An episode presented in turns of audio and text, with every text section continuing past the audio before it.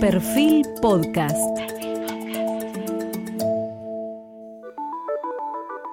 Periodismo puro. Jorge Fontevecchia, en entrevista con el embajador argentino en Brasil, Daniel Scioli. Buenas noches, hoy estamos con Daniel Scioli. Las pasos de septiembre y luego las elecciones legislativas de noviembre trazaron un nuevo mapa político y económico en la Argentina. El gobierno perdió y terminó cediendo casi 15% de los votos que había obtenido en 2019, aquel 48% y hoy poco más de un 33%. Ahora, una de las perspectivas posibles que hacen los analistas de cambio de gobierno es, sin sustituir al jefe de gabinete, manteniendo también al ministro de Economía, crear un superministerio eh, que podríamos decir producción, economía, turismo, eventualmente trabajo, para convertirse en el ministerio del crecimiento económico y del generador de dólares, que es lo que la Argentina necesita.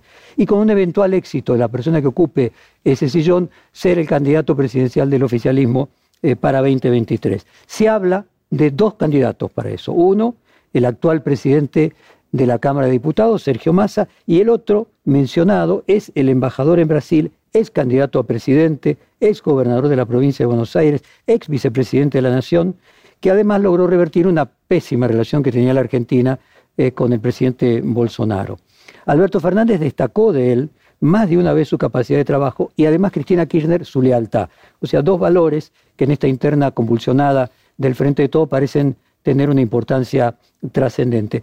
El embajador quiere hablar de Brasil, nosotros queremos hablar de la Argentina, entonces vamos a comenzar hablando de la Argentina y luego vamos a, Brasil y quiero comenzar preguntándole a Daniel, en las elecciones de 2015, cuando Mauricio Macri obtuvo 51,34 y vos 48,66, era una diferencia muy parecida a la que se presentó en este momento en las elecciones en la provincia de Buenos Aires, donde Juntos por el Cambio tuvo 39,81 y el Frente de Todos 38-53. Y también en aquel caso, en el 2015, hubo una remontada, porque vos pasaste en las pasos de 37 a 48-7 y no alcanzó para ganar, muy parecido a lo que pasó en la provincia de Buenos Aires. Ahora, en aquella circunstancia vos no festejaste.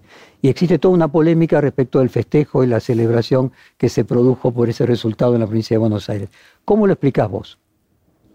Son dos elecciones características distintas, ¿no? En un caso parlamentaria, en otro era la presidencia de la Nación en el marco de un balotaje, primera experiencia en Argentina, luego un debate muy recordado este, presidencial.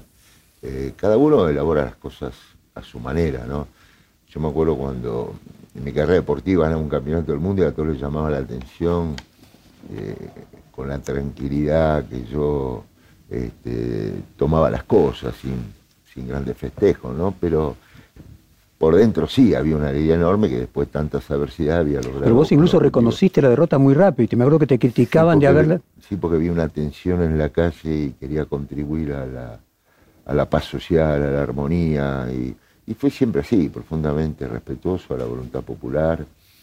Y me acuerdo que en un momento cuando se unió Macri, yo estuve presente ahí en el, en Congreso, de repente se levanta su banca Lilita Carrió, dice esa personalidad, esa impronta que tiene, y me viene a entonces, eh, digo, hola, hola Lilita, dice, la democracia te tiene que agradecer a vos la actitud que tuviste, responsabilidad de, pacificar y no, yo soy así, es mi forma de ser y... Ahora vos dijiste también, eh, es una elección parlamentaria y tenemos que ponerla en la dimensión diferente. ¿Cuál es, ¿Cuál es la dimensión diferente?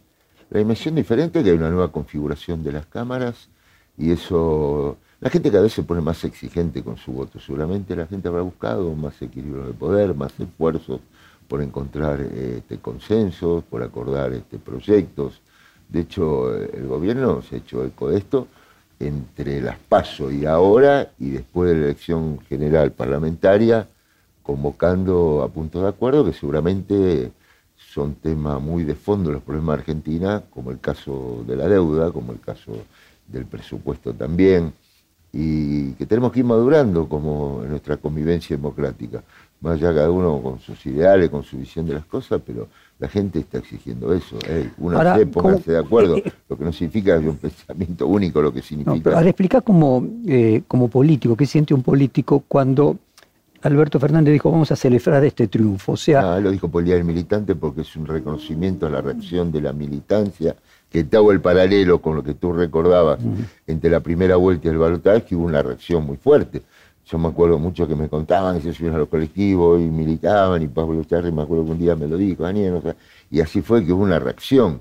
Es como que se dieron cuenta de que se trataba, había en ese momento por ahí no había un compromiso tan fuerte como se demostró luego en la definición, se había perdido en el medio la provincia de Buenos Aires y fue la militancia. Y creo que en este caso, y me ocupé de averiguarlo aparte, cuando se hizo referencia, vamos a celebrar, se trata de reconocimiento a la militancia porque es el Día del Militante. Entonces, un reconocimiento a, eso. a ver, tanta gente que saca tiempo de su trabajo, de su familia, para volcar en, convencer, en persuadir, en unir voluntades. A ver, vayamos al tema territorial. ¿no? Vos mencionaste la provincia de Buenos Aires que se había perdido en aquel momento antes de las elecciones de 2015. Eh, con un intendente, con Martín Insaurralde como jefe de gabinete de la provincia de Buenos Aires, se consiguieron revertir algunos resultados complejos, especialmente en el conurbano. Es eh, fundamental la actitud de los intendentes para ganar una elección independientemente de quién sea el candidato a presidente, a legislador, a gobernador. Son grandes conocedores de su territorio, te conocen barrio por barrio las distintas realidades. Yo me acuerdo que había estado con Espinosa en La Matanza en ocasión que hicimos un encuentro con empresas pymes de potencial exportador a Brasil. Y antes estuve charlando unos minutos con él en la oficina y estaba ahí con unos mapas del territorio y me dijo, ves, esto es la matanza, como un rectángulo. Dice, fíjate acá votó más del 72%, acá votó el 60%, que es el voto más afín históricamente al, al Pues ir a las zonas más humildes. Claro, entonces me dice, yo estoy trabajando acá para lograr revertir acá. Y esto mismo están haciendo otros intendentes. Es decir, hubo un estudio profundo de toda la gente que no fue a votar y no sabía votar en otra oportunidad y se fue a, al encuentro este, de toda esa gente, que fue lo que eh, permitió equilibrar la Muchas veces le escuché a políticos que han hecho el curso sonorum de intendente, gobernador eh, e inclusive presidente, que te dicen que el que tiene más posibilidades de cambiarle la vida real a las personas es el intendente. Que ya de gobernador pasás a tener una distancia con las personas mediada por los intendentes y a presidente directamente. Entonces quería preguntarte, así como un intendente logró revertir eh, los eh, resultados en, varios distritos del conurbano, ¿por qué un gobernador como jefe de gabinete nacional, ahora Juan Mansur, no consiguió revertir tres elecciones que eran fundamentales para el Senado, Chubut, La Pampa y Santa Fe, que son además provincias gobernadas por el panperonismo? O sea, ¿tiene menos poder territorial un gobernador que un intendente? A ver, te confirmo del, poder territorial de un intendente y de su capacidad, especialmente lo que tiene mucha experiencia, para eh, ese primer contacto entre el ciudadano y el Estado, el municipio. Por eso yo me acuerdo cuando fui gobernador, me ocupé, mucho de centralizar recursos en favor de los municipios y fortalecer a las intendencias porque son de donde vienen las respuestas más rápidas. Eh, Dicho esto, inclusive hemos visto muchas elecciones que los intendentes sacan más votos a la misma fuerza política que los propios gobernadores o hasta el propio presidente. Eh, con respecto a lo que vos hacías referencia, esas tres provincias son casos distintos. En el caso de Chubut hubo una serie de, cuestiones que son públicas. Y bueno, o sea, eso, si eso todo el esfuerzo posible, en algunos lugares como el Chaco se revirtió, en otros no alcanzó. Ahora insisto en este tema, hay que las elecciones pasaron, la gente votó, hay que ponerlo en su justa ah, Yo te iba a casualmente preguntar, ¿por qué Chaco sí? Eh, era la pregunta que seguía. ¿Por qué crees que en Chaco se logró revertir y en las otras tres provincias no? Bueno, provincias donde además había ganado el panperonismo hace dos años, igual que en sí, Pero, va, yo creo en el caso del Chaco, porque hablé con él y porque está programando encabezar él mismo una misión comercial a Brasil, ahora viene el tiempo de la presencialidad, entonces es muy importante porque lo virtual, los Zoom es una herramienta, pero no hay nada mejor que verse este, cara a cara y... ¿Era jefe de gabinete cuando vos estabas... Sí. Eh, exactamente, lo tuviste. Y... No, este, sí, después fue eh, Aníbal en la última etapa, ¿te Cuando yo fui candidato, él fue jefe de gabinete cuando yo era gobernador y en el final fue Aníbal. Ahora, creo que en el Chaco, bueno, se dio esa realidad, seguramente tuvo éxito en ir a convencer a esas personas que no habían ido o buscar a aquella fuerza política no habían llegado a un mínimo para... ¿Sabes por qué te eh, pregunto de, él como jefe de, gabinete? Él inmediatamente, estamos hablando de Capitanich, obtiene ganar, dar vuelta al resultado por una diferencia estaba muy abajo. Lo que propuso es que para las elecciones de 2023 haya unas pasos para la elección de presidente lo más amplio posible. ¿Vos coincidís que la no existencia de pasos en algunos lugares contribuyó para que el Frente de Todos obtuviera un resultado peor y que para 2023 para presidente tendría que haber paso? Para todas las categorías. Pero para, presidente también. Como el país se levanta de abajo para arriba, las elecciones se construyen muy fuerte de abajo para arriba también. Yo creo mucho en la herramienta de las pasos. No para nuestra fuerza política, para todos. Y de hecho algunos resultados impactantes que hemos visto, por ejemplo, el gobernador de la provincia de Corrientes, cuando vas a averiguar, bueno, ha hecho, eh, este, ha unido con, con más de de 20 boletas, en algunos casos otra fuerza política que integraba. Y si hay algo también que ha hecho y que tenemos que tomar como experiencia positivamente juntos, es que ha generado y facilitado eh, las pasos, que han nutrido ese espacio, ¿no es cierto?, de, y contenido. Creo que en este nuevo mapa político de dos grandes coaliciones, fundamentalmente, es eh, muy importante de cara al futuro eh, que haya siempre una amplia participación, una gran democracia y que la gente ordene las candidaturas y con un sistema don bajo, es decir, que no se quede nadie afuera después de las pasos. O sea, hoy en retrospectiva, ¿crees que Randazo tenía razón que si se hubiera hecho unas paso con vos, vos hubieras sido presidente? De ninguna manera en aquel momento se prohibieron las pasos. Cristina de ninguna manera dijo que quiera que participe. Lo que pasa es que la lectura que se le dio, que fue muy contundente, la presentación de esa fórmula por lo que representaba de contención a la mayoría del espacio. Está en mi caso, los gobernadores. si, se, hubiera, si se hubiese eh, promovido. eso, pará, lo quiero aclarar porque muchas veces se habla. No, eso fue así. Este, y lo quiero polemizar más de lo No es que se lo prohibieron, lo que vos estás tratando de decir. pero si se hubiera promovido. la posibilidad. Bueno, pero en aquel momento mi candidatura tenía un, consenso casi unánime y pasó lo que pasó y no le atribuyo a que no hubo paso. Pero creo que hoy, dada la diversidad que hay en el frente, las distintas corrientes peronistas, es muy importante que haya, cuando llegue el momento, está hablando acá dos años, porque hoy la realidad del día a día pasa la no, Estamos hablando de que casualmente parte del buen resultado en las PASO en la provincia de Buenos Aires eh, de Juntos por el Cambio se le atribuye a que tenía paso y al revés, de frente de todos no. Sí, pero fíjate que después bajaron inclusive, aún después a paso no lograron contener todos los votos que habían logrado. Pero igual el impulso inicial... El impulso inicial fue bueno. Y genera Como fue bueno a Macri en el 2015, ¿te acordás cuando hicieron ese paso con Sanz y, y, Carrió? Creo que dada la característica y la dinámica política que va tomando, especialmente qué es lo que tenemos que hacer dentro del peronismo. Eh, como movimiento, un movimiento que se tiene que ir adaptando a la nueva demanda de la sociedad. Hoy, con toda claridad, se han acelerado temas eh, que la pandemia los ha acelerado en cuanto a irrupción en la agenda política, eh, la tecnología, el trabajo, este, la cuestión ambiental, digamos, y tenemos que interpretar ese voto que fue en búsqueda de, candidatos que han hecho una buena elección, como el caso de Manes, como el caso de Miley y otros casos también. Entonces, tenemos que interpretar, no es que la sociedad no comprende, tenemos que interpretar esa nueva demanda a los jóvenes. Y ese es el gran desafío que tiene el peronismo. Hay una buena noticia que es que la Confederación General de Trabajo ha hecho un esfuerzo como columna vertebral de nuestro movimiento de unirse y definir una agenda.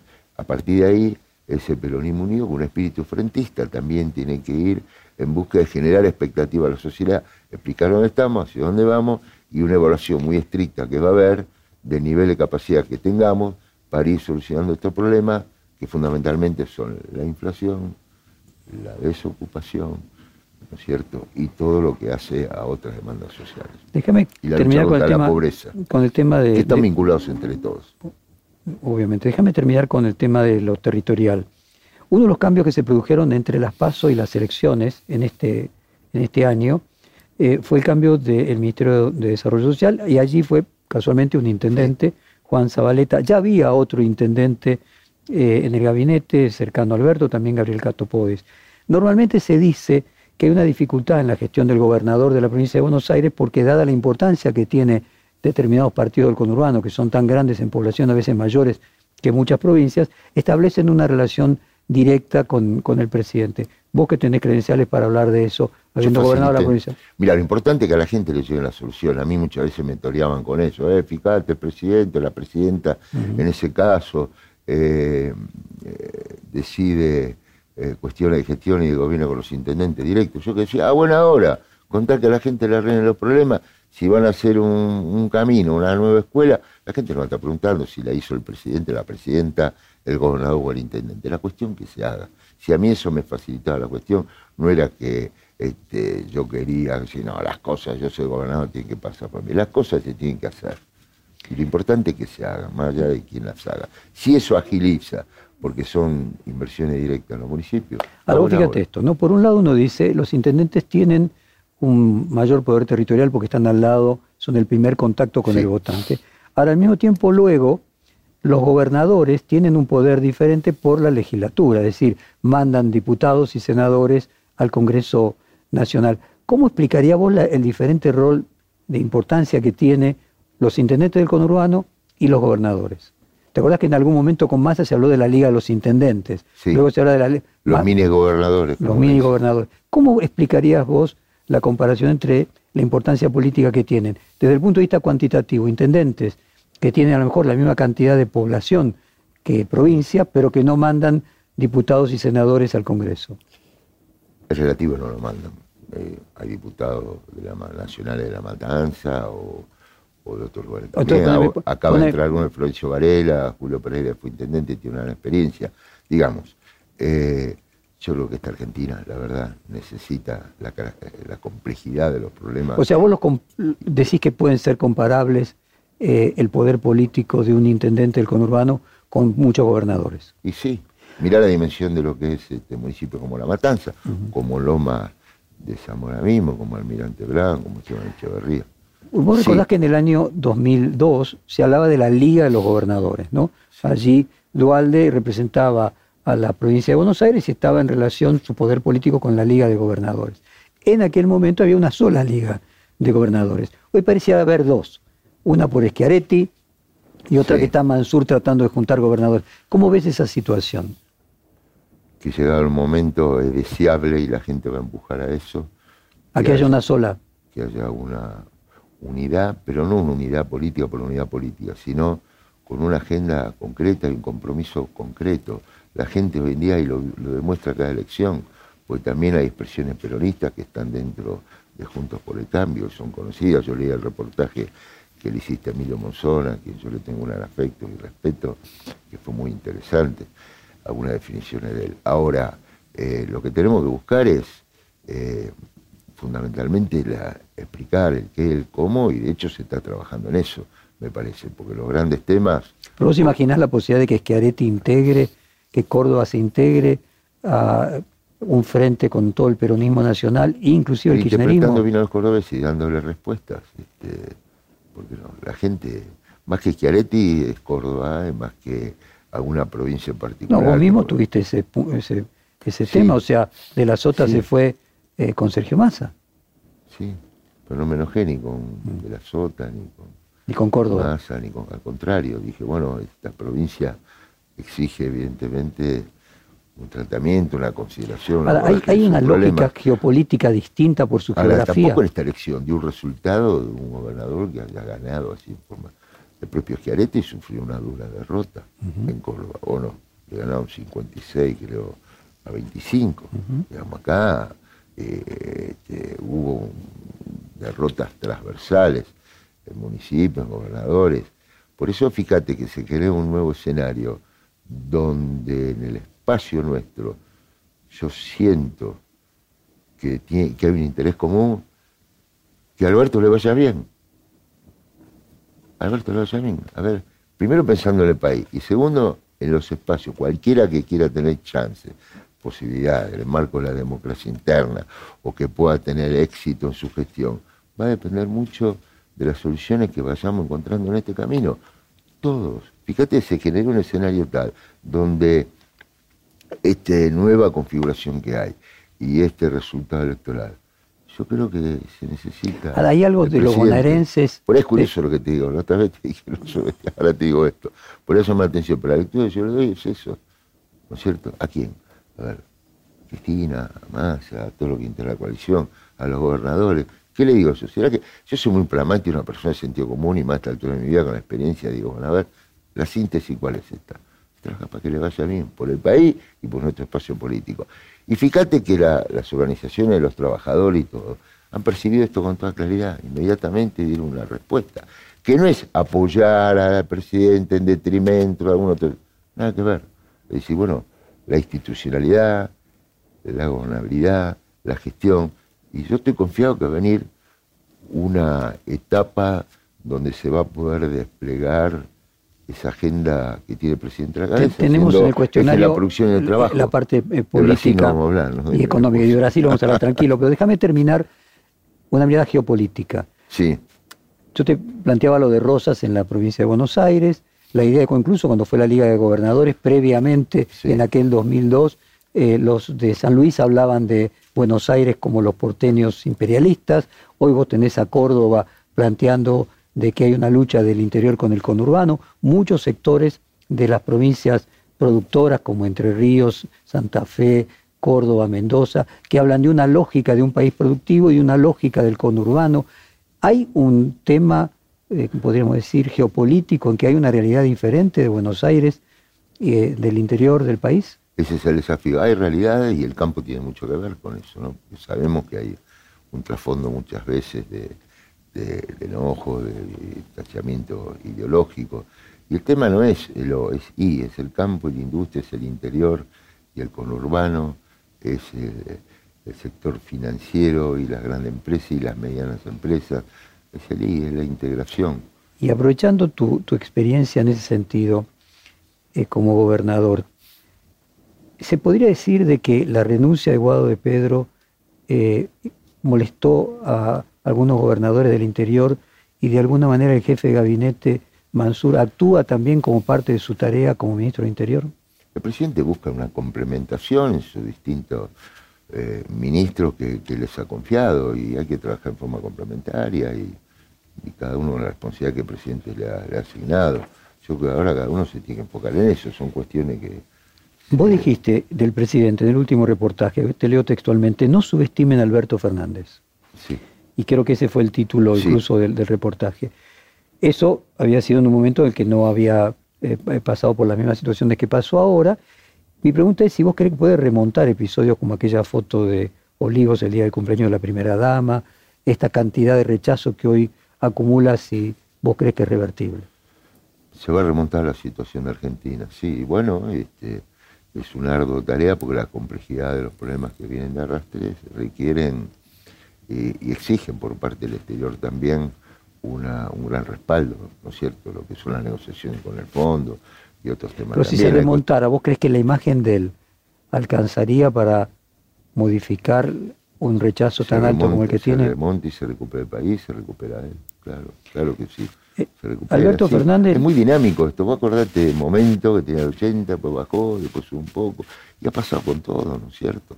Este, entonces, Ahora es difícil de bajar cuando uno sube, ¿no? O sea, cuando uno encuentra a los políticos más relevantes, cuando bajar una negativa es más difícil que subir la, el desconocimiento, ¿no? Sí, pero yo creo que están dadas todas las condiciones por la recuperación que se va a dar en la economía y esta nueva etapa que se abre el gobierno, que va a tener más normalidad, Jorge, no podemos perder de vista que fueron dos años de un calvario para la gente, para el país y para el propio gobierno sobrellevar la situación de, la pandemia, el COVID. Y esto no solamente ocurrió en Argentina, ocurrió en otras partes del mundo. Hemos visto como líderes eh, que eran imbatibles se han desplomado ante esta bronca que le generó a la gente la, la situación por la que ha tenido que atravesar. Entonces, esto también no ha sido un escenario de normalidad. Él tenía una agenda de gobierno que se ha distorsionado por la manera que ha irrumpido esta cuestión de la pandemia, donde hubo que reconstruir un sistema de salud, conseguir la vacuna, etcétera. Ahora creo que están dadas todas las condiciones para comenzar una nueva etapa en la cual se va a poder desplegar eh, su, experiencia y su este, gestión. Déjame avanzar el cuestionario que, que, ahí, vamos. En el discurso económico la noche del 14 de noviembre, Alberto Fernández, eh, que además tuvo, uno puede decir, un anticipo en la entrevista que a Martín Guzmán se le publicó el domingo anterior en, en Perfil, respecto del camino hacia el acuerdo con el fondo. Él dijo textualmente, el presidente, necesitamos que las grandes mayorías generen consenso. A la mayor brevedad voy a dirigirme a los representantes de la voluntad popular para acordar una agenda tan compartida como sea posible. Eh, pero los analistas mencionan lo que se llama el síndrome de Antonio Cafiero, ¿no? Como Antonio Cafiero salió a ayudar a, Alfonsín y luego eso hizo que Menem fuera más popular. Se podría decir que ese es el mismo problema que tiene la oposición hoy, que se puede preguntar los eh, presidenciables de la oposición, a ver cuánto me acerco al presidente y cuánto costo político tengo que pagar.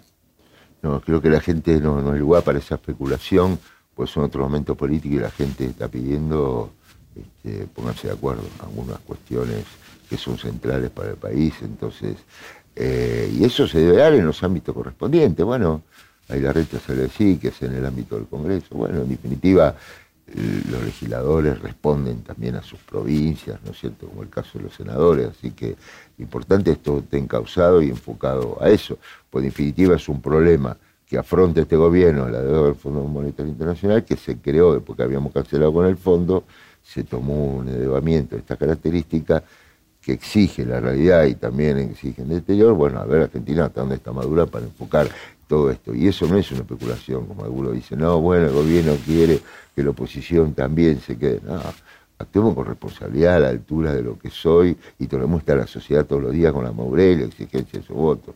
Quiere estas cosas. Mira, el presidente dijo en su mensaje del domingo, hoy empieza la segunda parte de nuestro gobierno y sé bien que los argentinos y argentinas necesitamos un horizonte y tener, y tener una esperanza, pero resonaba la segunda parte con el segundo tiempo, porque Macri tituló su libro Primer Tiempo, dejando tácito la existencia de un segundo tiempo, y en líneas generales lo que uno ve es que todos los presidentes que han sufrido una derrota se ilusionan con un segundo tiempo y muy pocas lo, muy pocas lo logran. ¿Por qué vos crees que esta vez va a ser posible en dos años revertir esa situación? Sabe que estuvo la pandemia y sabe que realmente por la situación ha atravesado y que ha impactado negativamente, obviamente en la salud, en la vida, en la educación, en lo económico, en lo productivo, y, que evidentemente ahora de verdad hay un tiempo de normalidad que coincide con la segunda etapa de su gobierno, que coincide también con el, con el final de las elecciones parlamentarias y que ahora va a poder este, eh, realmente llevar adelante la agenda que tenía previsto y que en algunos temas es muy importante y va a ser valorado por la sociedad el, respaldo de la oposición a determinadas cuestiones que también han sido creadas por su política. Esto no se puede ignorar. ¿Aceptarías un puesto en el gobierno y dejar la embajada en Brasil? Que yo esté en el gobierno, generando dólares, generando dólares, puestos de trabajo. ¿Un ministerio en el gobierno? Y que estoy en el superministerio, porque Brasil es superministerio. Voy a generar este año más de 12 mil millones de dólares. Tenemos, prometo que tenemos muchas preguntas sobre Brasil, pero respondeme si estarías dispuesto a venir a Buenos Aires a asumir en un ministerio y dejar la embajada de Brasil, a generar dólares acá. Mira, eh, digo sinceramente, vos es el punto de partida porque lo hemos conversado con la experiencia tuya en Brasil y como yo escuché a, a quienes me antecedieron como embajadores, a todos y con gente de mucha experiencia de Brasil, vos me diste la oportunidad también con tu experiencia de Brasil de darme tu visión de las cosas. El punto de partida fue el peor momento de la relación de Argentina y Brasil en décadas. Haber reconstruido eso, que Brasil vuelva a ser el primer socio comercial de Argentina, que se cerraron todo tipo de grietas en cuestiones de gestión. Lo que parecía imposible se hizo posible. Brasil respaldó la negociación argentina con el fondo. Brasil me dio el midazolam, una droga que faltaba en todo el mundo en primer momento de la pandemia. Brasil me acaba de probar ahora el trigo HB4, el trigo transgénico. Con Brasil batimos en los últimos siete años eh, los mayores niveles de exportación. Con Brasil hemos tenido por segundo mes consecutivo superávit comercial. Con Brasil he logrado las inversiones que generan trabajo, pero no de casualidad. Yendo a visitar cada una de las empresas en lugares como Fortaleza, a cuatro horas de vuelo de San Pablo, a Textil Santana, llevando inversiones para el Chaco. Como fui a ver la empresa Marco Polo, líder en fabricación de micros urbanos, que tiene 8.000 trabajadores, y los convencí que amplíen a Rosario la capacidad productiva. Y fuimos con los ganados Perotti, estuvimos allí, recibí al dueño en mi casa, después de haber estado allá en la fábrica de él, lo llevé a ver a los ministros, que sí que yo trabajo permanentemente en los ministerios, con los gobernadores. Entonces esa es la misión que me han dado el presidente que me confió esto en una impronta muy particular, porque no es el trabajo típico de un embajador. Mi pregunta es si eso, una vez cumplido, independientemente de que siempre se pueda continuar, podría ser más importante una tarea aquí en un ministerio eh, que tuviera como objetivo generar dólares no solo con Brasil, sino con todo el mundo. Pero a ver, eh, Jorge, no... Yo soy una persona... Mira, voy a rescatar un concepto que el otro día me impactó de la charla que tuve con Lula, ahora 15 días atrás, que fui Kisilov, encabezó una misión comercial, tenía intención de ver a Lula y lo fuimos al Instituto Lula. Entonces, en un momento de esa charla, surge el tema eh, de su posible candidatura. ¿No es cierto? Y Lula dijo, estoy pensando, estoy analizando, yo tengo que estar seguro que tengo que estar preparado para cumplir las expectativas, para hacer bien mi trabajo, es un alto sentido de la responsabilidad, es un gran esfuerzo, tiene que bien mi salud y yo tengo que tener muy claro, porque después de la experiencia que he tenido, la responsabilidad que he ocupado en Brasil, no puedo ir a un lugar si no estoy seguro y desilusionado. ¿Qué significa eso? Me quedó el alto sentido de la responsabilidad. Te lo llevo a otro caso, el caso Longobardi, ¿qué dijo? Me eché yo mismo, dijo. ¿Comprendés? Cuando él seguramente había alcanzado. Entonces, yo a esta altura de mi vida, después la experiencia y el honor que la gente y mi espacio político, pero al mismo medio de haber ocupado la más alta responsabilidad del Estado, salvo ser presidente, encontré en la relación y mi misión de Brasil el lugar donde volcar toda mi experiencia, mi, adicción al trabajo, la, todo lo que fui aprendiendo estos años, en la vida, en el deporte, en el mundo empresario y en la política. Ahora, y el presidente me encargó eso. Y me estoy enfocando en eso. Yo sé que muchas veces se hacen especulaciones y cada vez que hay un ministerio dice, bueno, pues ser que Daniel vuelva. No puedo, lo que estoy haciendo lo hago con alto sentido de la responsabilidad, no lo hago pensando que, bueno, que a ver, entonces lo hago porque quiero otra cosa. Le encontré la vuelta y no es fácil. no es fácil, un país inmenso, complejo, muy difícil ha sido, los prejuicios que había, la distancia que había abismal. Cambiar la pregunta, a ver si podemos comprender, eh, anticipar cuál podría ser tu eventual respuesta. Independientemente de la persona que lo ocupe, ¿consideras que en esta etapa un, un superministerio de producción que incluya también turismo, que incluya también energía eh, y que sea el, Ministerio de la Generación de dólares y de exportaciones, es imprescindible en el gobierno?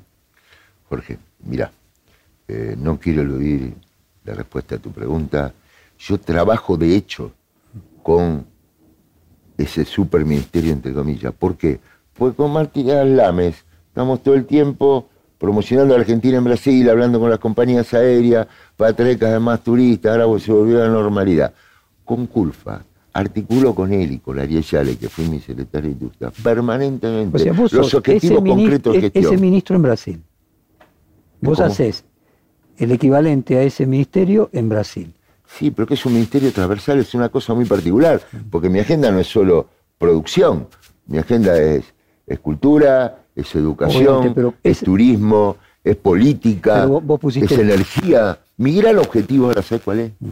Concretar el gasoducto de, Argentina, de Vaca Muerta, sur de Brasil. Y lo hablé con Guedes, y vos sabés muy bien la dificultad que me que tuve para llegar a ese punto. Vos sabés muy bien lo que ha sido Brasil y Argentina lograr un punto de encuentro en la discusión del arancel externo común. Parecía imposible. Brasil quería bajar el 50%, después quería bajar el 20%, después quería bajar el arancel externo común, porque tiene Brasil un problema de inflación de más del 10%, para todos los productos. Y logramos un punto de encuentro, que es, dejemos el sector automotriz aparte, textil, calzado, los lácteos, y vayamos bajando a insumos y materias primas. Y dio un encuentro que se coronó cuando vino Santiago Cafiero con Cecilia Todesca y Culfa. Por lo tanto, es permanente mi articulación con eso. Y ha sido muy complejo. Uno por uno fui a ver a los industriales de Brasil. Una por una me reuní con todas las cámaras empresarias para crear conciencia y el respaldo público. Y tuve tensiones porque no agradó en muchos ámbitos de la política brasilera. Hasta había hablado con los expresidentes, ¿vos te acordás? Que fueron grandes protagonistas del Mercosur en sus distintas épocas. Más, el día primero de diciembre le hago un homenaje al expresidente Sarney en la embajada, donde van a estar todos los empresarios, diplomáticos de todos los países, autoridades del gobierno de Bolsonaro. Va a estar Ricardo Alfonsín de España recordando a, don Raúl en sus encuentros con, este, con Sarney lo que generaron dejar la diferencia de atrás, es el Día de la Amistad Argentina-Brasil, y se va a celebrar en un avance que hemos tenido que era impensable tiempo atrás. Entonces, yendo a tu respuesta, bueno, ese es mi trabajo. Ok, pero mi pregunta era más allá de vos. ¿Crees que crear un Ministerio de la Producción que pase a tener energía, pase a tener turismo, sería imprescindible o necesario para esta etapa del gobierno nacional? Mira, yo creo que los ministerios, este, si es ministerio, si es secretaría, si es superministerio, lo Estamos hablando de que se junte los todo contenidos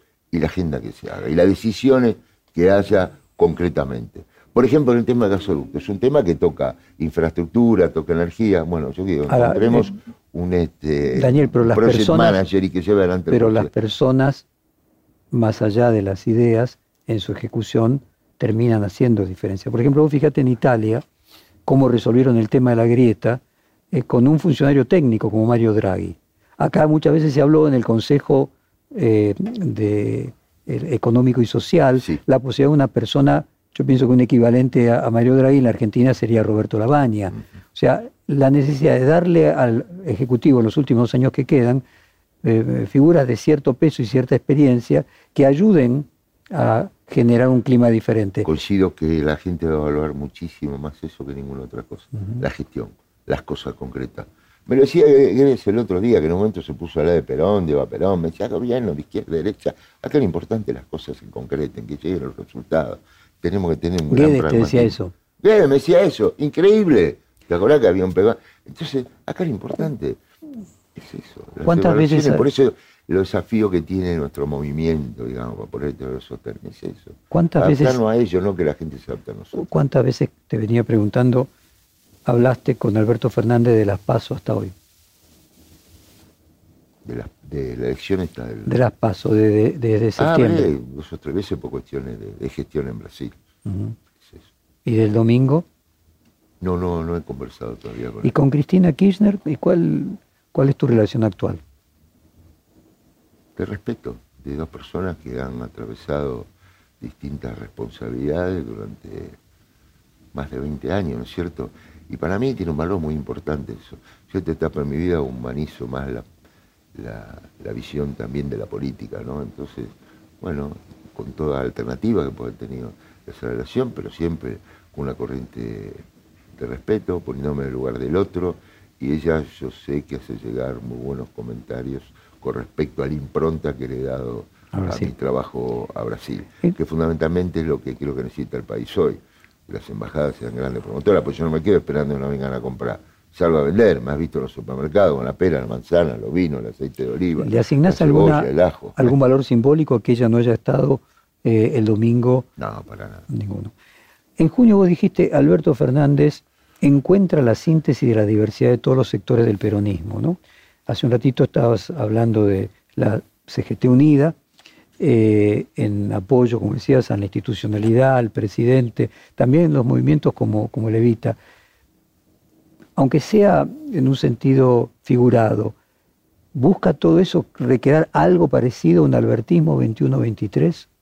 No, no, él tiene la responsabilidad de, de, conducir un frente y de darle ese frente los contenidos, la impronta de gestión, la respuesta que espera la gente. Como esperaba durante la pandemia, bueno, la contención económica, la reconstrucción del, sistema de salud, conseguir la vacuna.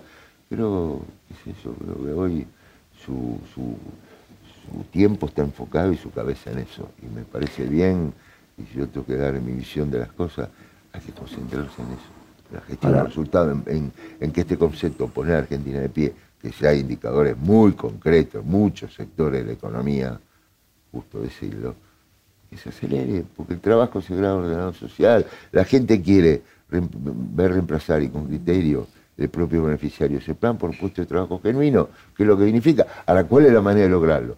Con inversiones, portando más, haciendo inversiones productivas, moviendo el mercado interno. Viene una etapa donde vas a ver todos los esfuerzos puestos ahí. Y que ya la deuda no sea una espada de Damocles una vez que se llegue a un acuerdo que sea sustentable social, económicamente. Ahora, fíjate esto, Daniel. Eh, las pasos están funcionando como un anticipo de la elección. De hecho, uno podría decir que en el 2015 y 2019 las pasos ya marcaron quién iba a ser el presidente. O sea que en agosto, no en diciembre, en agosto de 2023 es probable que el presidente virtualmente electo ya esté decidido. Las eh, candidaturas se tienen que presentar en marzo. Sí. O sea que... de, pico Falta, mira vos.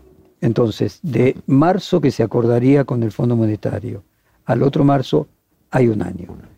Vos tenés que claramente las encuestas de todas las, eh, las empresas de análisis eh, de opinión pública muestran que el rechazo de Cristina Kirchner y de su hijo se mantiene y en algunos casos es creciente, irradiando incluso sobre significantes de ella, como podría ser el, gobernador eh, Kisilov.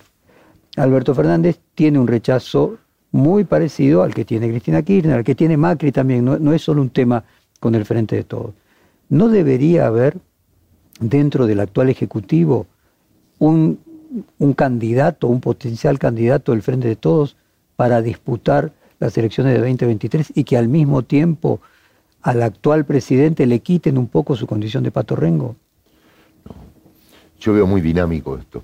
Creo que estuvimos en una etapa de anormalidad y que ahora vamos a una etapa de mayor normalidad donde se va a poder hacer una evaluación y ese año es un tiempo suficiente como para este, que la gente pueda evaluar eh, los avances y su satisfacción con el gobierno no, y la constitución es sabia, te da un periodo, por, yo la posibilidad de una reelección y, está las pasos y son decisiones que tomará el presidente. Viste que se habla de Juan 23 por Juan Mansur, por la sonrisa, también se habla de, eh, de Sergio Massa, y también se habla, si eventualmente vos volvieras, que serías alguien que pudiera cumplir esa, esa función. Vos ya te excluiste. Dame tu opinión respecto de los otros dos, de Juan 23 de Juan Mansur y de Sergio Massa. ¿Qué visión ves de ellos como presidenciables en 2023?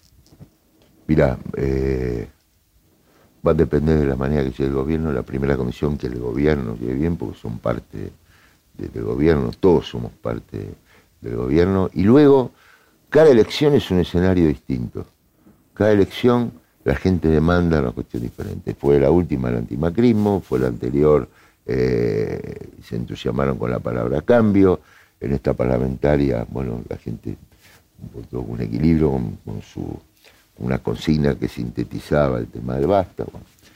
Y hay que ver en el próximo periodo presidencial. Yo creo que la sociedad va a estar demandando eh, alguien que integre, que dé respuesta, que dé liderazgo de gestión y que surjan de una gran movilización potenciadas por la democracia interna y de una herramienta como las PASO, la cual obviamente... hay una situación, ¿no? Porque digo, el Yo nadie se tiene que excluir. Vos, vos te excluiste, yo ni me excluyo, ni me incluyo, estoy haciendo mi trabajo y veremos cuando llegue el momento. No te excluís. ¿No qué? No te excluís en ese punto. Según la columna de la contratapa, el último mm. perfil del domingo. Pero no, no me excluyo ni me incluyo porque sería, a ver, una falta, este, me parece, de, timing, de respeto, todos. Daniel, conocen mi, hay mi vocación, que- mi voluntad hablan- de trabajo. Aparte el tiempo, es un ordenador y reivindicador. Yo sé lo que siento a partir de mi trabajo en Brasil, que se ha puesto en valor varias cosas. La gestión mía como gobernador. Al final, mira vos, me dicen los intendentes, me dicen todos. El debate famoso presidencial. Y mucha gente también me dice, a partir de lo que ve en Brasil, que he logrado superar esa grieta con Brasil. No la ideológica, la pragmática, la que importa, la que significa defender los intereses argentinos. Dice la pucha, mira vos. Entonces empiezan todos esos comentarios. Ahora, a mí no me distraen de lo, de lo que es mi eje fundamental. Seguir generando puestos de trabajo y traer inversiones para la Argentina. Y después se verá. Yo siempre soy una persona a disposición de mi, de mi país, de, de mi partido. Cuando tuve que ser diputado fui, cuando tuve que ser ministro de Turismo y Deporte, la O sea que si tuviera que ser suicidando fue. candidato o No, no, no superministro, estoy hablando lo estoy Bueno, pero diciendo, mira, a mirá ver, mi historia. de- ¿Qué? Siempre estaba a disposición. Daniel, bueno, ahora estaba jefe de gobierno, vicepresidente, fui vicepresidente. Ahora, Daniel, como vivió 15 años en La Matanza y se vio ah, gobernador. Después fui reelecto gobernador, el gobernador más votado en la historia. Y después, bueno, la transición como diputado y llegó el momento de Brasil. Y me enfoco en eso. Daniel, hay sociólogos que hablan de fracking social. Eh, cuestionan que la base electoral del Frente de Todos, Sí. en los sectores más bajos, dejó de tener el monopolio de la representación del peronismo. Hablan incluso de que, bueno, por un lado la izquierda y hasta por el otro lado los libertarios hoy tienen representación en los sectores más bajos. ¿Cómo analizás vos ese cambio social? Ja, Es muy importante lo que estás planteando, que tiene que ver mucho con, con la juventud, la nueva demanda de la juventud, las expectativas, las elecciones se movilizan y los jóvenes por expectativas, como se está diciendo y analizando, muchos jóvenes están buscando un destino fuera del país, bueno, es nuestra responsabilidad, es nuestro esfuerzo generar las condiciones acá. Creo que la cuestión ambiental también, como te hacía referencia antes, creo que tiene que ver con el tema de la educación y con, y con superar eh, rápidamente esta contención social y volver que se ha dado por lo- todos los programas que hay y que la normalidad sea plena. Me parece que esa dignidad que genera el trabajo genuino, la atención, es lo que... eh, mira, una vez también me acuerdo, me lo dijo Lula, me dice, nosotros sacamos 30 millones de brasileros De la pobreza. y lo pusimos en la clase media. Me decía, y Vilma tiene que entender que esos 30 millones de pobres, Daniel, que ahora están en clase media, Tienen otra ¿por cosa. qué no nos votan? Porque quieren otra cosa. Y una vez me dijo el expresidente Ricardo Lago, me acuerdo de una conferencia en Chile, los éxitos del pasado no garantizan los éxitos del futuro. Y esto es buenísimo para el país. Bueno, a ver, esos votos de mi ley salen de dónde? ¿De Juntos por el Cambio, del Frente de Todos, en proporciones parecidas? ¿Cuál es tu Te cuento conjetura? En la confianza que estamos Mm. hablando. Sé lo que me dijo luego el otro día. Dice, explícame esto en mi ley. Entonces yo le digo, mira, la juventud se entusiasmó, el mensaje... Él verá a Bolsonaro, verá a un Bolsonaro en potencia ahí. Me dice, ¿me puedes mandar un discurso de mi ley? Porque lo quiero estudiar, analizar. Y después estuvimos hablando de lo que está pasando en Chile. Se ve que el hombre, con su experiencia y su sabiduría, busca eh, interpretar en profundidad estas nuevas demandas que se dan por nuevas expresiones de la política. El caso de Milei, el caso lo que está pasando ahora con la próxima elección presidencial de Chile, que se llama Con. Bueno, vos fíjate, inclusive el otro día el, el- el encuentro, la señal que tuvo con Oslin, es decir, se busca este, Ahora, mi ley es una amenaza para el Frente de Todos, porque es una participación electoralmente, es una amenaza para el Frente de Todos o para Juntos por el Cambio. Por lo que han expresado de ambos lados, siento que está muy este, en sintonía con gran parte de las ideas de, de Juntos por el Cambio, ¿no? me parece. Ahora, ¿Y vos ves a en Juntos- esta elección o en algunas ideas económicas, hay que ver cómo evoluciona, hay que ver cómo llega ahora al Congreso, asume qué proyecto presenta, que defienda no, cómo asumiendo el futuro como una proyección del presente, y obviamente el futuro siempre es impredecible. y es Pero evidente que le sacaron votos a Juntos por el Cambio. ¿Vos imaginás a Juntos por el Cambio que se va a mantener unido o esta simpatía y una parte de Juntos por el Cambio por mi ley y la antipatía de otra parte de Juntos por el Cambio, fundamentalmente radicales, coalición cívica y lo que llaman las palomas del PRO, pueden plantear una división dentro de la coalición opositora. Yo creo que van a buscar superar la división y los distintos puntos de vista en una gran paso. Y eso lo tenemos que tener en cuenta nosotros para el futuro. Porque evidentemente las pasos se crearon allá Néstor Kirchner las impuso en su momento, en 2009, 2010, creo que es una gran herramienta democrática, especialmente en momento de, para reordenar la cuestión. Ahora, vos viste que Facundo Manes, terminadas las elecciones, esta semana que pasó, dijo que la coalición del 2015 ya es pasado. O sea, ¿no ves alguna posibilidad de que los radicales con el peronismo cordobés y algunos otros aliados construyan una alianza distinta, como en Alemania en su momento Angela Merkel terminó haciendo una alianza con la socialdemocracia, democracia cristiana, o sea, los dos sectores de centro. Puede ser. Es interesante cómo se ha revitalizado y renovado el radicalismo, con figuras como los dos, como el caso de, Facundo Manes. Me parece que es muy interesante. La severa democracia, cuanto más cada espacio político. Pero, a, ver, si lo imaginas así. Puede ocurrir eso. En lugar, en lugar de dos coaliciones, cuatro o seis, halcones, el centro de los dos, yo creo palomas. Que la paloma de cada espacio político se van a resolver vía una gran paso. No veo que se dividan, no lo veo. Creo que eh, juntos ha percibido que el hecho de mantenerse unidos después de haber perdido la elección presidencial lograron mantener ese caudal de votos. Y creo que es lo que se van a plantear, ampliar todavía eso. Y, y qué es lo, que nos exige a nosotros, a través de la gestión. Cada vez mayor gente, integrarla, que adhiera a... y con tu propia experiencia de haber competido con Macri y por un punto de diferencia eh, haber perdido, lo que te costó remontar, pasar a diputado, hoy embajador, y decís que ahora se logra redimensionar cosas que vos hiciste como gobernador, el país es exitista y el que pierde, pierde y, tiene que pagar un, precio a lo largo de cierto tiempo. ¿Crees que Macri puede ser candidato a presidente en 2023 o que su nivel de rechazo, como mencionábamos antes, como el de Cristina Kirchner, es inmodificable? No, yo lo veo muy activo, lo veo con una clara vocación que vaya a Santiago del Estero, que estamos en La Rioja, los este, verá programas de televisión, etcétera, no lo veo para nada y creo que esto genera dentro de juntos temas que van a tener sobre ellos, un problema del espacio de ellos. Ahora, Ahora vos fíjate este, esto, si él fuera, si él fuera candidato, pasivo. Los radicales se unen todos del otro lado, ¿no? O competirán entre todos ellos. Nosotros tenemos que prepararlo al escenario más exigente. ¿Cuál es el escenario más exigente? Que se mantengan las distintas fuerzas políticas juntas que integran juntos, que diriman en un gran paso que les dio resultado en el 2015 y ahora nuevamente buscaron potenciarse. En la provincia de Buenos Aires nuevamente. Y eso nos van a tener que, a nosotros vamos a tener que tener muy en cuenta. Contra eso que la gestión. Yo voy a decir que la hipótesis de unión de Juntos por el Cambio obliga a la hipótesis de unión del frente de todos. De ampliar, no solamente mantener unidad, ampliar, ampliar, ampliar, ampliar, interpretar eh, y adaptarse a la nueva demanda, a la nueva agenda. Pero el que gobierna tiene la responsabilidad de la gestión y donde se debe construir el liderazgo de gestión. Yo siempre tuve un lugar de gestión, me preocupé y ocupé de mostrar resultados de gestión. Entramos en el tema que a él le gusta y que obviamente tiene muchas eh, connotaciones para la Argentina, porque la economía de Brasil, siempre se decía que cuando Brasil crecía cuatro puntos, eso solo significaba un punto para la Argentina.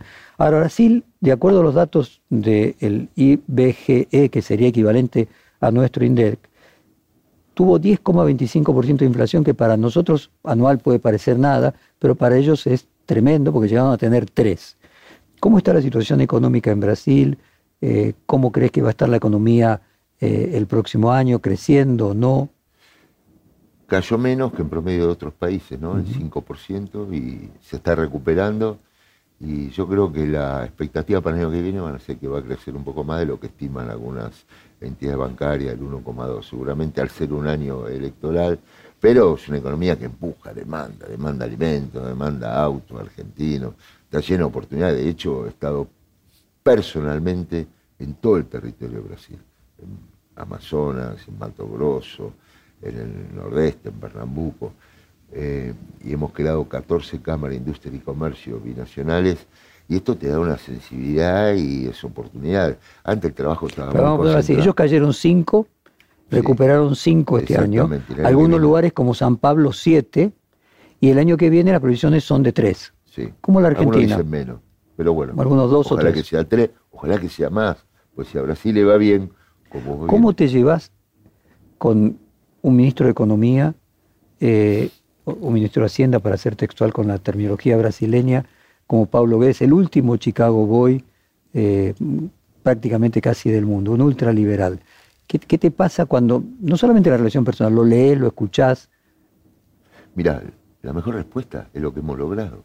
Ponernos de acuerdo en un tema que parecía imposible, porque eso demuestra el pragmatismo que ha tenido él no, y el trabajo político. Pero podrías decir esto, él representa, porque ese discurso en la Argentina sería casi inviable en un político eh, que pueda estar conduciendo el país. No quiere decir que vos puedas tener en mi ley un discurso más extremo, pero luego el teorema de Baglini, en la medida que te acercas al poder, te corres hacia el centro. ¿Que Brasil es un país que está más a la derecha que Argentina? Mira, en lo económico, verborrágico, en lo expresiones públicas se puede percibir eso. Ahora, en la práctica, allí implementaron el IFE, que es el auxilio emergencial. No, no, y, con, un monto Bolsonaro lo hizo mucho más, con mucho más dinero que acá. El programa de Bolsa Familia Lola, y hay permanente programa de asistencia del Estado, y es una economía con una maraña de subsidio que se me complica muchas veces insertar algunos productos. decir que finalmente la, la, inserción del Estado en el mercado en Brasil no es menor que en la Argentina. No, de ninguna manera. Al contrario, fíjate el, el, rol del BNDES, fíjate las políticas, los programas sociales, porque vos me decís el pensamiento que está bien, pero el presidente Bolsonaro, y Bolsonaro tiene una... Y los militares son estatistas. Son más de un Estado presente. Viste, vos me mencionabas de Lula eh, pidiéndote discursos un discurso de mi ley para, para entenderlo. En el marco de una charla en su casa, en un momento, le llamó la atención. Ahora, al mismo tiempo, los hijos de Bolsonaro tienen una relación con mi ley y lo apoyan continuamente. ¿Vos tenés relación con los hijos de Bolsonaro? Sí, claro. Han venido a comer con sus familias a la residencia, todos. Flavio el senador, Eduardo el diputado y el otro el concejal. Sí. ¿Te preguntaron algo de mi ley en algún momento ellos? No, de mi ley no me preguntaron. Hablamos de la relación de Argentina a Brasil. ¿Cómo, haces? Y, yo le digo, por él es una broma, le muestro bandera roja, acá estamos los comunistas, los socialistas, viste las cosas que dicen ellos. Yo digo, basta con esas cosas. ¿Lo creen? ¿eh? ¿Lo creen? ¿Lo dicen o no lo creen? No, eso le hablan a su base ideológica. Y lo están viendo en la práctica. Se están dando cuenta que no de poder dejar todo liberado al mercado. Y se están dando cuenta y comprendiendo en profundidad la, situación y cómo Argentina está abordando eso. ¿Cómo haces para tener esa relación eh, con los Bolsonaro y simultáneamente la relación de cercanía que siempre tuviste con Lula? Mira, eh, porque hace mi responsabilidad hablar con todos los sectores, siempre lo he hecho, Jorge. Y aparte, hay temas que son de Estado, porque yo a Lula también le dije, mira, Lula, es verdad que en tu gobierno y en el de Néstor tuvimos el mayor nivel de intercambio comercial, más de 40 mil millones de dólares. Pero mira esto, teníamos 8 mil millones de dólares de déficit. En esto estoy trabajando. Y este es los grandes temas que yo quiero solucionar para Argentina. No podemos tener con Brasil semejante nivel de déficit. ¿Y cuál es la solución? El gasoducto. Que apoyen de giradores, todo. Porque el día que empecemos a exportar gas a Brasil que necesita el gas argentino, porque la reserva de gas de Bolivia están declinando, Jorge, y es un proyecto de un año y medio se puede concretar. Estoy hablando con, con especialistas en todo lo que es la ingeniería de la obra financiera, ingeniería civil, y con los dos ministerios permanentemente. Y ahora va a estar un alto directivo de Techín también, que ya están en Brasil también. Van a estar en Brasil ya los próximos días y lo hablé con Guedes, que está de acuerdo, y lo hablé con el BNDES, y lo hablé con Bolsonaro, y lo hablé obviamente con el presidente Alberto Fernández. O sea, hay una política de Estado. Hay política de Estado. No, digo, ahí hay una política de Estado Corredores bioceánicos, por ejemplo. Política de Estado. para mejorar los costos de logística. Entonces, la cuestión de Estado de Gobierno la hablo con el presidente Bolsonaro. Ahora, como hablo con Fernando Enrique Cardoso, lo fui a visitar a su casa. Como hablo con el expresidente Color de Melo, como hablo con todos los parlamentarios y fundamentalmente con los empresarios. déjame hacerte una pregunta. De Lula se, nos acabó la hora y no quiero irme sin un pálpito tuyo. Vos eh, mencionabas antes de que Lula decía depende de mi estado de salud, depende de si yo me siento competente, depende, depende, depende, pero independientemente de todo eso... el estado de salud, perdón, pues yo lo vi muy bien, como diciendo, voy a un gran esfuerzo, no, sí, pero no es una voy a correr una maratón, un chico, tengo que estar seguro de lo que voy a hacer. Pero bueno, ahora estoy preguntándote por algo que es del orden del, del pálpito, ¿no? no de la razón. ¿Crees que va a ser candidato? Yo estimo que la dinámica de las cosas lo van llevando a que sea candidato. Ahora, eh, nuevamente la economía va a tener un rol muy importante y se están poniendo muchos esfuerzos en recuperar la economía y la respuesta al sector popular. Te ocurre algo muy particular. Yo voy a la fábrica, hablo con los trabajadores brasileños. Y todos dicen que votan por Lula. No, muchos trabajadores votan, por, Bolsonaro. Y hago encuestas a veces en la propia, en Brasil en algunos ámbitos. Pero después las encuestas dicen otra cosa. Es decir, hay una división muy fuerte. Una experiencia de mi vida en Brasil. Sí eh, las clases más bajas en Brasil no tienen el empoderamiento que han tenido en la Argentina, gracias a Dios. Entonces, no dicen, dicen lo que suponen que una persona de traje eh, está esperando que le digan. Así que desconfía de eso, porque todo el mundo, todos los extranjeros en Brasil te cuentan de eso. O sea, hay una diferencia. Vos acá le preguntás a una persona y te va a contestar con con menos cuidados y más, más frontalmente. ¿no? Ahora la actitud, la dinámica, la realidad va llevando a que se perciba eso. Ahora, hay sectores que están empujando que aparezca una tercera opción. De hecho, bueno, Moro ya se presentó Moro.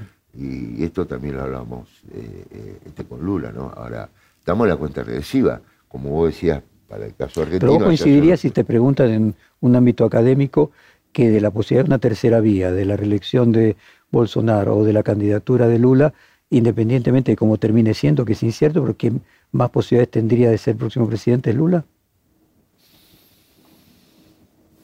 en términos probabilísticos. Final abierto. Bueno, habló el embajador, obviamente, no, no el político. Una responsabilidad Exactamente. no de política Ahora, digo objetivamente, no hay que estar atento. Van a pasar cosas. Daniel Seri, muchas gracias por estar aquí. Es un gusto nuevamente encontrarnos. Muy amable. Gracias. Perfil Podcast.